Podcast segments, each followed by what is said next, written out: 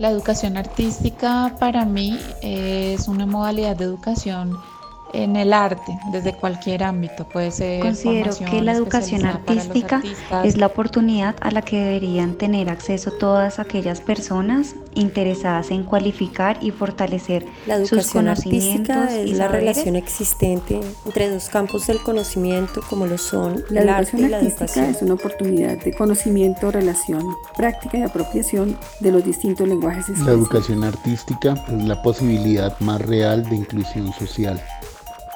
Aquí comienza Puntos de Voz, reflexiones sobre educación artística.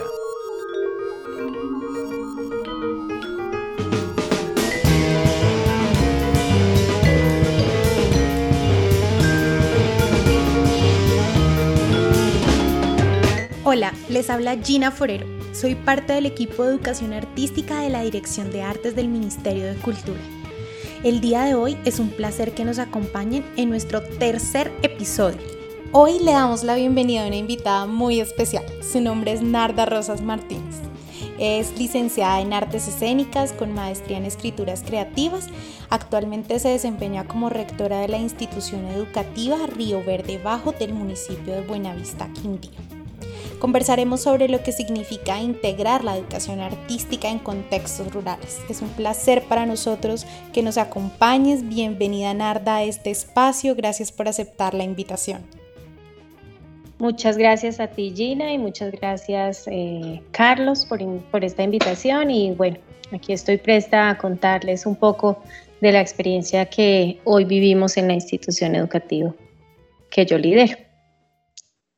Eh, pues básicamente, si hablamos del contexto, mm, la institución educativa eh, está localizada en el casco, digamos en la zona rural del municipio de Buenavista. Está compuesta por 10 escuelas, de ellas 9 son unitarias eh, y una tiene, eh, atiende grados, todos los grados de 0 a 11 también de, de manera multigrado, es decir, nosotros, eh, la escuela de nosotros es una escuela que se fundamenta en el modelo escuela nueva, eh, rural, como la mayoría de las escuelas en Colombia, de, de tipo multigrado, es decir, que atiende eh, un solo profesor en un solo salón, atiende estudiantes de los grados de 0 a quinto de primaria y en la sede principal se atienden grupos también multigrado, pero mmm, ah, ya que tenemos más estudiantes, pues básicamente los grados se unen con, digamos, con menos grupos, es decir, tenemos eh, en primaria de 0 a quinto, pero en bachillerato tenemos sexto y séptimo, octavo, noveno, décimo y once. Esta institución, eh, digamos que su, perfil es agropecuario y una vez eh, yo entro a la institución, eh, la gobernación del Quindío, por suerte, está también adelantando un proceso de eh, integrar un proyecto, primarias artísticas, en, mm, digamos, distintos escenarios educativos de, del Quindío. Y pues la institución en su momento aprovecha dicha eh, coyuntura y vincula dicho proyecto eh, dentro de su plan de estudios. Decidimos integrar el proyecto, en 2017 iniciamos y básicamente lo que el proyecto mm, implica, eh, digamos, una profundización especial en las artes. Nosotros vinculamos en ese momento un docente, decidimos eh, irnos, digamos, eh, por el énfasis de las artes escénicas, queríamos en su momento ahondar en dos, en dos artes, en artes en arte dramático y en danza, pero arte dramático ha sido, eh, digamos, ya muy importante y, se ha apropiado mucho el trabajo. La profesora es una profesora licenciada de la Universidad de Manizales y se nombra como docente del programa Primarias Artísticas y nuestros estudiantes inician eh, un PENS, digamos, una programación pedagógica o, curricular de siete horas a la semana de clase de artes escénicas. Estas clases, eh, digamos, se tienen que adaptar al modelo y empezamos, al, digamos que a la par de, dar las clases, empezamos una investigación frente a cómo o qué nos implica dar artes en grupos multigrado y además en un escenario que es campesino. Nosotros estamos rodeados por eh, fincas, eh, básicamente agrícolas, todas.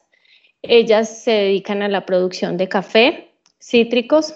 Cítricos hablamos de naranja, hablamos de piña, hablamos de, limón, hablamos de mandarina. Mm, ¿Por qué esto es tan importante? Yo hablo un poco de los productos porque mm, ello empieza a generarnos a nosotros una cultura misma de conocimientos, eh, digamos, de conocimientos del campo, de las familias que habitan. Entonces, las familias conocen muchísimo sobre lo que, lo que cultivan, lo que hacen, cómo se da, cómo no se da. Bueno, además tenemos muchos guaduales. Y bueno, empezamos a, notar que, que si bien el arte eh, tiene su y decidimos asumir la enseñanza del arte como de, manera muy seria, es decir, desde las competencias que los estándares básicos que existen en este momento en artes mm, a nivel, digamos, nacional, eh, decidimos asumirlo con toda la seriedad. Nuestros estudiantes ven contenidos de poéticas, dos horas de eh, estudio teórico del teatro, otras dos horas de entrenamiento corporal para el actor y tres horas de interpretación actoral. Y cada seis meses están abordando un problema escénico y ese problema escénico lo estudian desde el arte, pero tratamos siempre de integrar mucho el contexto en donde estamos, eh, cómo lo vivimos, cómo lo sentimos y nutrirnos mucho de los saberes propios que traen tanto las familias como los niños para nutrir también el, digamos, el qué hacer y, y, y el qué estudiar dentro del aula.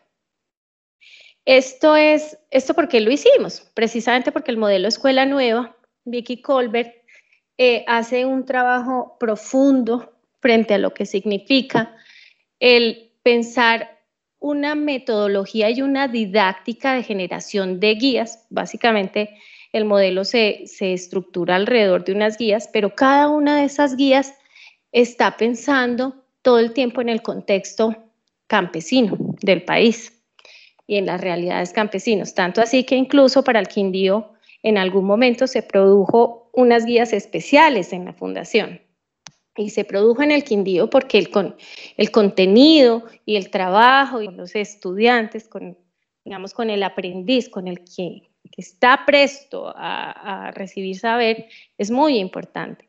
De ahí que nosotros empezamos primero como a tratar de entender esa relación del contexto en el que estábamos y al mismo tiempo el contenido de la clase y cómo poder, em, poder leer o actuar o, adaptar cualquier eh, historia o fábula o pretexto escénico eh, en conjunto con la vida diaria de nuestros estudiantes que se relacionan todo el tiempo eh, con la realidad que viven dentro de sus fincas, además porque muchas de ellas son gigantes, o sea, aquí las fincas rondan entre las 10 hasta las 80 y 90 hectáreas, son gigantes y por lo general viven dos o tres niños en una finca y están compartiendo todo el tiempo con 40 adultos que son los que están todo el tiempo laborando en esa finca.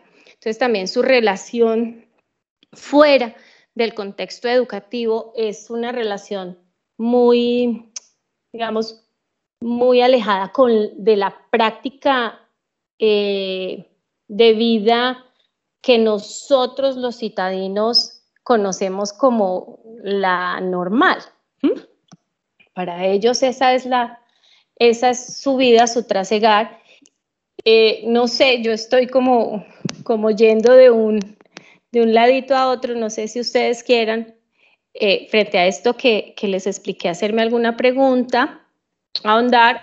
Eh, sí, Narda, me, me, encantaría ver un poco eh, esa relación que se va entretejiendo entonces entre la escuela y el contexto campesino, el contexto de estos niños, alrededor de lo que sería la, la práctica relacionada con el, con el teatro cuáles son ese tipo de relaciones, tanto desde la misma práctica eh, artística del teatro, como desde las intenciones de la formación, ya desde la institución educativa y desde lo que pasa en la vida de los niños entonces en, el estar en la institución educativa y el estar en el, en el contexto familiar, ya en el contexto de estas fincas. Hay un puntico adicional que les quiero contar y es que dos de nuestras escuelas atienden estudiantes de la comunidad en Verachamí y en Verachamí de dos, de dos mm, regiones.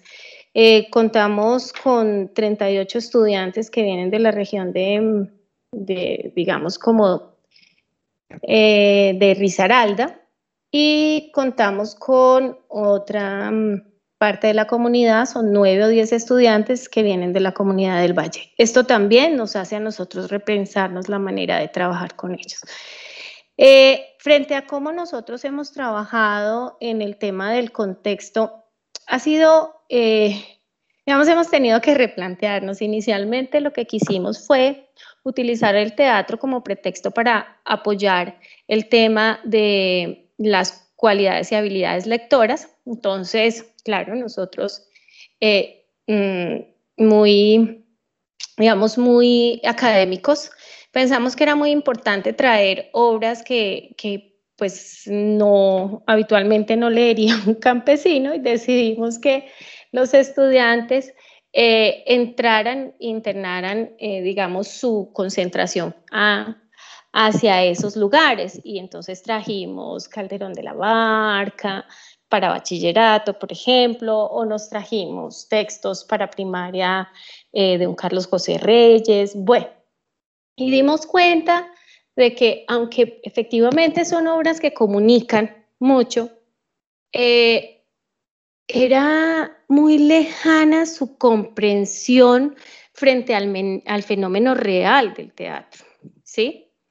Y claro, básicamente lo que pasa es que el, el campo en Colombia no tiene ni acceso al arte, ni mucho menos acceso a las prácticas. Es decir, el campesino no va a ver arte y el campesino tampoco tiene espacios para acceder a las artes.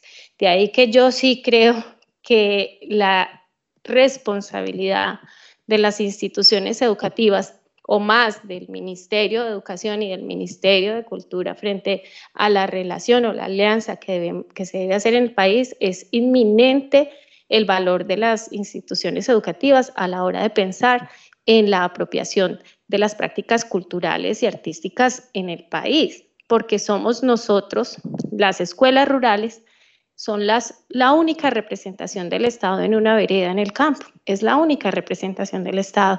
Y el docente que está ahí es el, único, el, representante del Estado más cercano que existe en esa comunidad. Y además de todo es quien transita la, el conocimiento en la vereda. Entonces, mm, me parece que es, es, estamos siendo desaprovechados nosotros y nuestras nuestros equipamientos, porque además tenemos escuelas que están relativamente dotadas y, pues tenemos salones y tenemos canchas y tenemos espacios para poder eh, permitir ese goce y ese disfrute, ese disfrute de las artes en las comunidades más apartadas. Eh, entonces, bueno, nosotros tenemos estas dos comunidades en Vera. Ah, decidimos nosotros entonces hacer esta, este trabajo alrededor de, de los textos y luego nos dimos cuenta que ellos no habían visto eh, teatro y habían hecho, eh, digamos, una experiencia con las artes más cercanas. decidimos entonces tratar de hacer un circuito de, eh, digamos, de, de visitas de grupos de teatro a la institución y al mismo tiempo un compartir a la hora de la creación. Entonces decidimos iniciar eh, un trabajo alrededor de la construcción básicamente de personajes de rol y estereotipos eh, del, del, mismo campo y empezar a trabajar a través de la interpretación de un personaje. Y allí trabajamos con ese tema eh, los primeros dos años y dimos cuenta que, fue, que era muy importante hacerlo porque empezamos a dar cuenta de lo valioso que es recuperar la realidad de su entorno y esa realidad que ellos mismos la transformaran con su conocimiento de vida y con su experiencia de vida. Entonces se crearon personajes eh, como el cura, como el vendedor del campo, como el mismo campesino, como el capataz de la, de de la finca, y empezamos a, a gozar un poco el, cómo ellos leen su realidad, cómo la transforman y luego cómo la, proyectan en una yuxtaposición escénica. Y fue una cosa hermosa y digamos que ya, ya ese trabajo empezamos eh, a, digamos, a, a complejizarlo en la medida en que ellos tenían la oportunidad de cada 15 días o cada mes poder ver un grupo de teatro que venía mm, de la ciudad, incluso del país. Nosotros hemos tenido en, el colegio al Teatro Libre, hemos tenido, ya ha venido tres veces el Teatro Libre, tenemos a Muro de Espuma, hemos tenido grupos de Cuba, tres grupos de, eh, hemos tenido México, hemos tenido pues todos los grupos ya del Quindío han pasado por la institución educativa.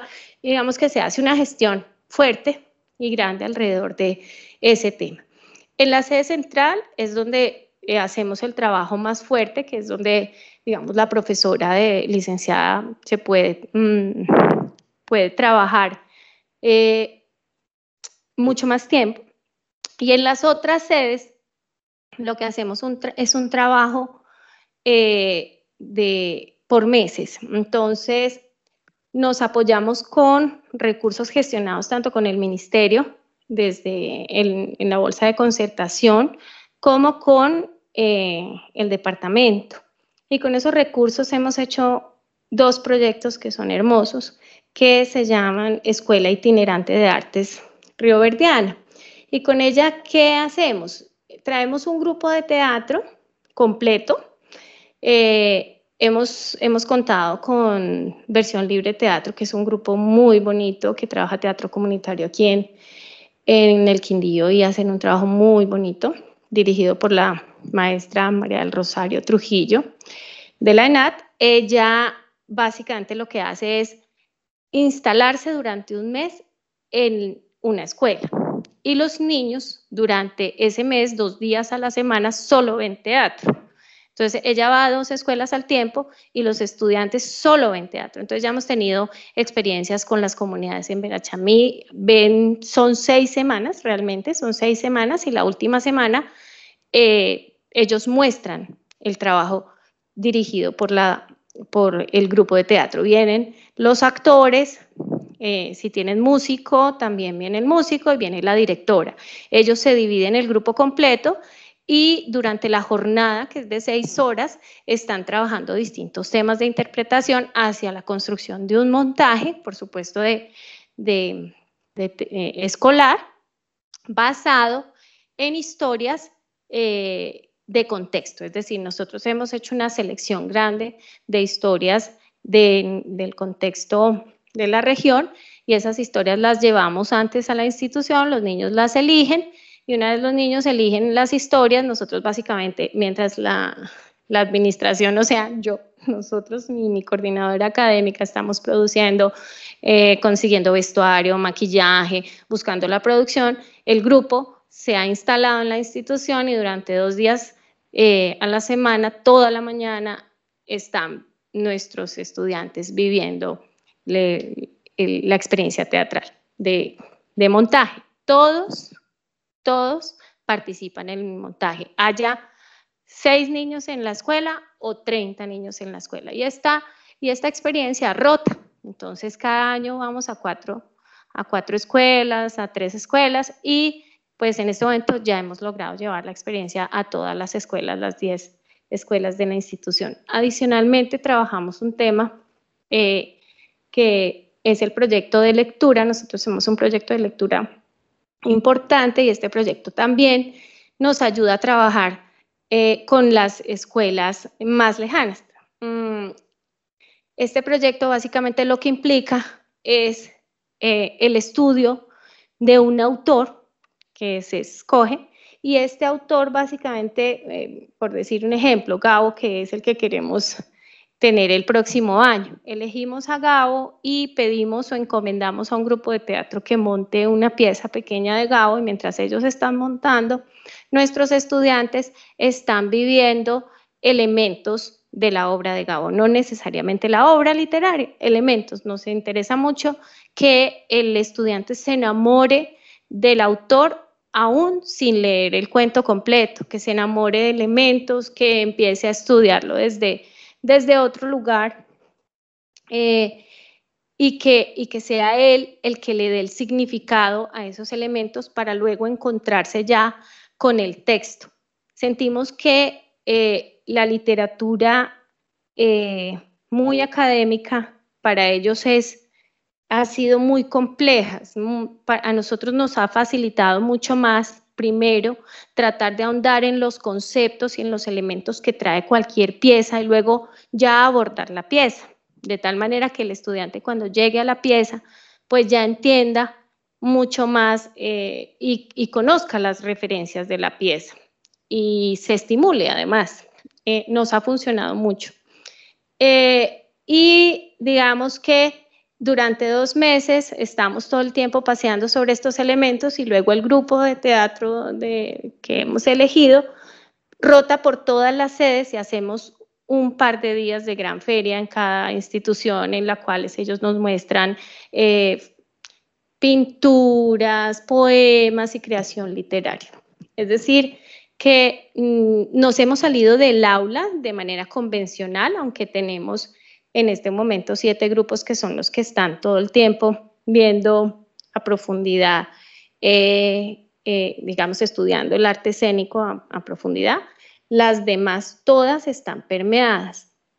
Y este año fue, digamos, muy bonito en medio de todo lo que nos ha pasado, porque el hecho de, llegar, de estar en la distancia nos exigió a nosotros eh, llevar y solicitar a las familias que hicieran trabajos creativos desde lo escénico. Y de repente empezamos a darnos cuenta, tengo por lo menos unos 300 ejercicios en mi, en mi hechos por los niños, dirigidos por los niños, quienes han trabajado con sus padres y bueno, han hecho ejercicios teatrales desde desde interpretar un Zeus hasta interpretar un cura sin cabeza. Hemos, ha sido una cosa hermosa y dar cuenta de cómo encontré los niños cuando y, la población cuando yo llegué fue una cosa, eh, digamos, un poco eh, tímida. Los, los, niños y los padres de familia eran muy tímidos, muy tímidos. Eh, no entraban a la rectoría, me tenían miedo, respetaban demasiado las oficinas. Yo decidí abrir la puerta de la oficina, decidí venir en botas y en tenis a la institución y digamos que esas mm, dinámicas ayudaron mucho a relajar un poco a las personas y luego cuando entramos ya con las artes escénicas eh, y que los padres empezaron a ver el resultado de cómo sus niños dejaron de, de digamos, un poco de ser tan tímidos, aun cuando, cuando todavía son muy tímidos, porque ellos, digamos que al día de hoy actúan en la institución y son impresionantemente histriónicos y hablan duro y demás, pero cuando nos presentamos en otra institución educativa, ay, ay, ay, entran en una situación de timidez muy fuerte todavía. Y bueno, es una cosa, digamos, Es un fenómeno que se da en el campo y es que los, las personas del campo sienten que la ciudad es grande para ellos, es muy grande para ellos en todo nivel. Y entonces ellos se sienten muy pequeños en la ciudad y nos pasa mucho aquí. Marta, eh, que eh, tengo, después de todo lo que nos cuentas, eh, me surgen como un par de, de, preguntas que están más o menos allí ya tejidas, pero quisiera verlas un poquito más. ¿Qué transformaciones ha sufrido la institución, la escuela, al incorporar el teatro en este caso, en relación con el contexto? Es decir, cómo está siendo leída ahora la escuela allí. Y lo mismo hacia afuera, es decir, qué transformaciones se perciben en las comunidades más allá, digamos, de la posibilidad de eh, poder gozar de, los grupos de teatro, de ver que sus hijos se transforman de alguna manera en la escuela, qué otro tipo de impactos hay allí. Y, eh, y dándole un poquito de vuelta a esto, ¿Cuál sería eventualmente el futuro de un proyecto de estos en términos de el abordaje, como tú planteabas, de eventualmente la danza, pero también podría ser la música, pero también podría ser otro tipo de actividades hacia donde han pensado conducir el proyecto? Bueno, frente a las transformaciones, mm, pues en primer lugar, la institución educativa abrió sus puertas y ya, digamos, se transformó. Yo lo que siento es que más allá de, un centro educativo se convirtió en un centro cultural. Es decir, hoy por, eh, en, en, la escuela quieren hacer mil cosas y ya nos llaman, digamos, todos los que tienen aquí, producen festivales, eventos y demás, ya somos un escenario casi que obligatorio. No sé si ustedes conozcan al, al, presidente de la Asociación de Casas de la Cultura, Alexander Carvajal, él dentro de su ruta que tiene de, todos los grupos que visitan la Tebaida y ya incluye Río Verde y es obligatorio para casi todos los grupos que vienen, excepto para los que traen espectáculos para adultos.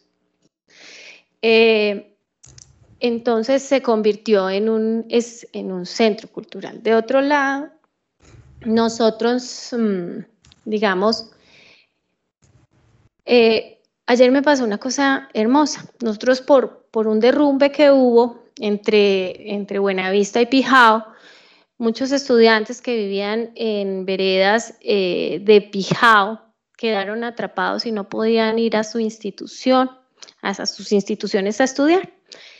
Entonces les tocó trasladarse a mi institución, que era la más cercana que había, y bueno, el, Estado puso un Willis y los trasladaba.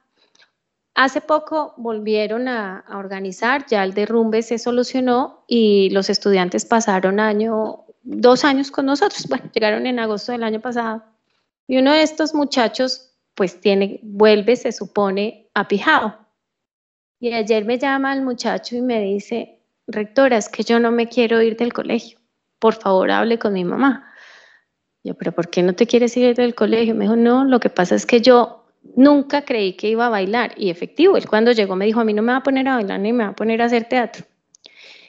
Y hoy por hoy no solo descubrí que, que tengo más amigos y que puedo ser más feliz en un colegio más pequeño porque me siento en familia, sino que además estoy actuando.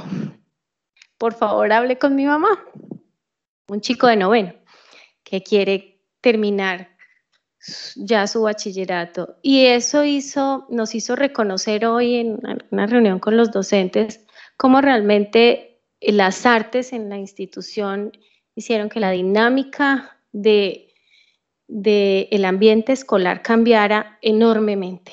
Y hoy que nos digan a nosotros, nuestros estudiantes, que ellos se sienten eh, en el colegio como en familia es, es, es, muy grato, es enormemente grato para nosotros y, y, eso lo ha hecho precisamente esa dinámica. De otro lado hay una cosa hermosa que también nos pasa, nosotros tenemos un corregimiento cercano que es Barcelona de Calarcá y este corregimiento lamentablemente es un sitio en el cual se comercializa mucha marihuana. Y eh, digamos que el colegio que hay allí eh, atiende muchachos y, todo el tiempo pues se ve obligado a retirar muchachos que son eh, altamente consumidores y a nosotros nos han llegado varios de ellos.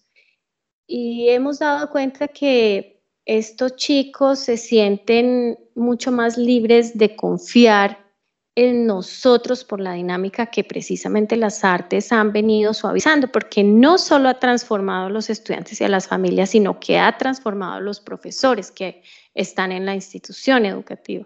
Y los profesores hoy son capaces de ponerse en los zapatos de sus estudiantes y de, y de tratarlos con mucho más cariño. Precisamente ahora, eh, con esta dinámica del COVID, nosotros tuvimos eh, una suerte de reacción con las familias eh, muy, muy positiva porque nuestros docentes fueron muy cariñosos a la hora de atender a los, a los estudiantes, a pesar de que pues había también que exigir para que pudiéramos hacer lo mínimo a la hora de, de desarrollar conocimiento.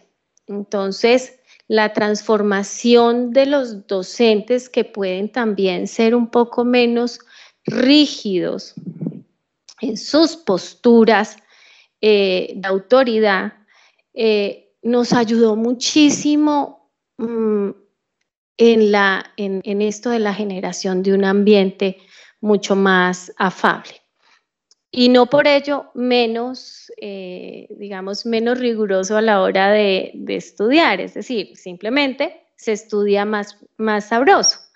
Eh, nos aportó muchísimo también en el tema de la disminución del ausentismo escolar.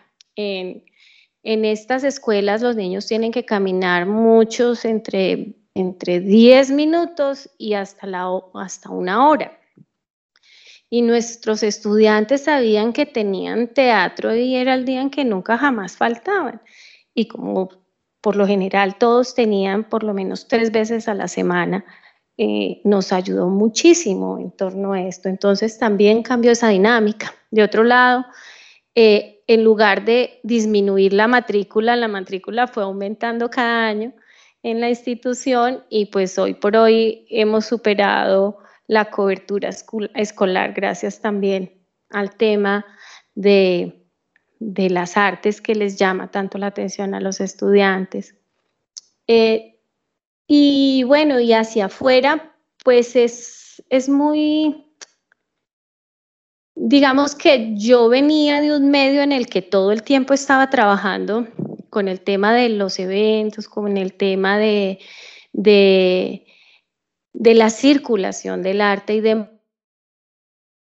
No me di cuenta en qué momento la institución empezó a sonar en, el Quindío y, empezaron a invitarnos mucho a los eventos de otras instituciones educativas, a, a, eventos de municipales y de repente aquí en el Quindío, hoy por hoy, pues lo dicen los docentes de la institución hace unos años, la institución no se escuchaba y hoy la institución educativa Río Verde Bajo es un referente para el departamento en temas de, arte y, cualquier rector o cualquier docente que hace parte del departamento eh, escucha el nombre de la institución y dicen, ah, los niños de teatro Hemos, hemos constantemente, viene Telecafé a tomar eh, la experiencia, varias experiencias, también ha venido,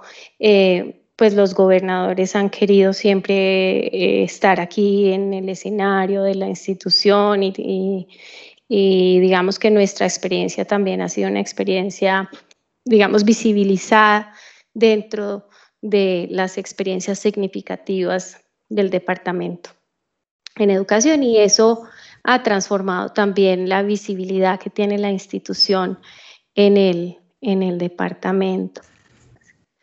Narda, y, el futuro del, proyecto, digamos que hay dos escenarios. Uno, el, escenario de las primarias artísticas del Quindío, ya primarias y bachillerato artístico del Quindío, y, pero ya a nivel institucional, ¿cuál podría ser el futuro y el desarrollo de un proyecto como este?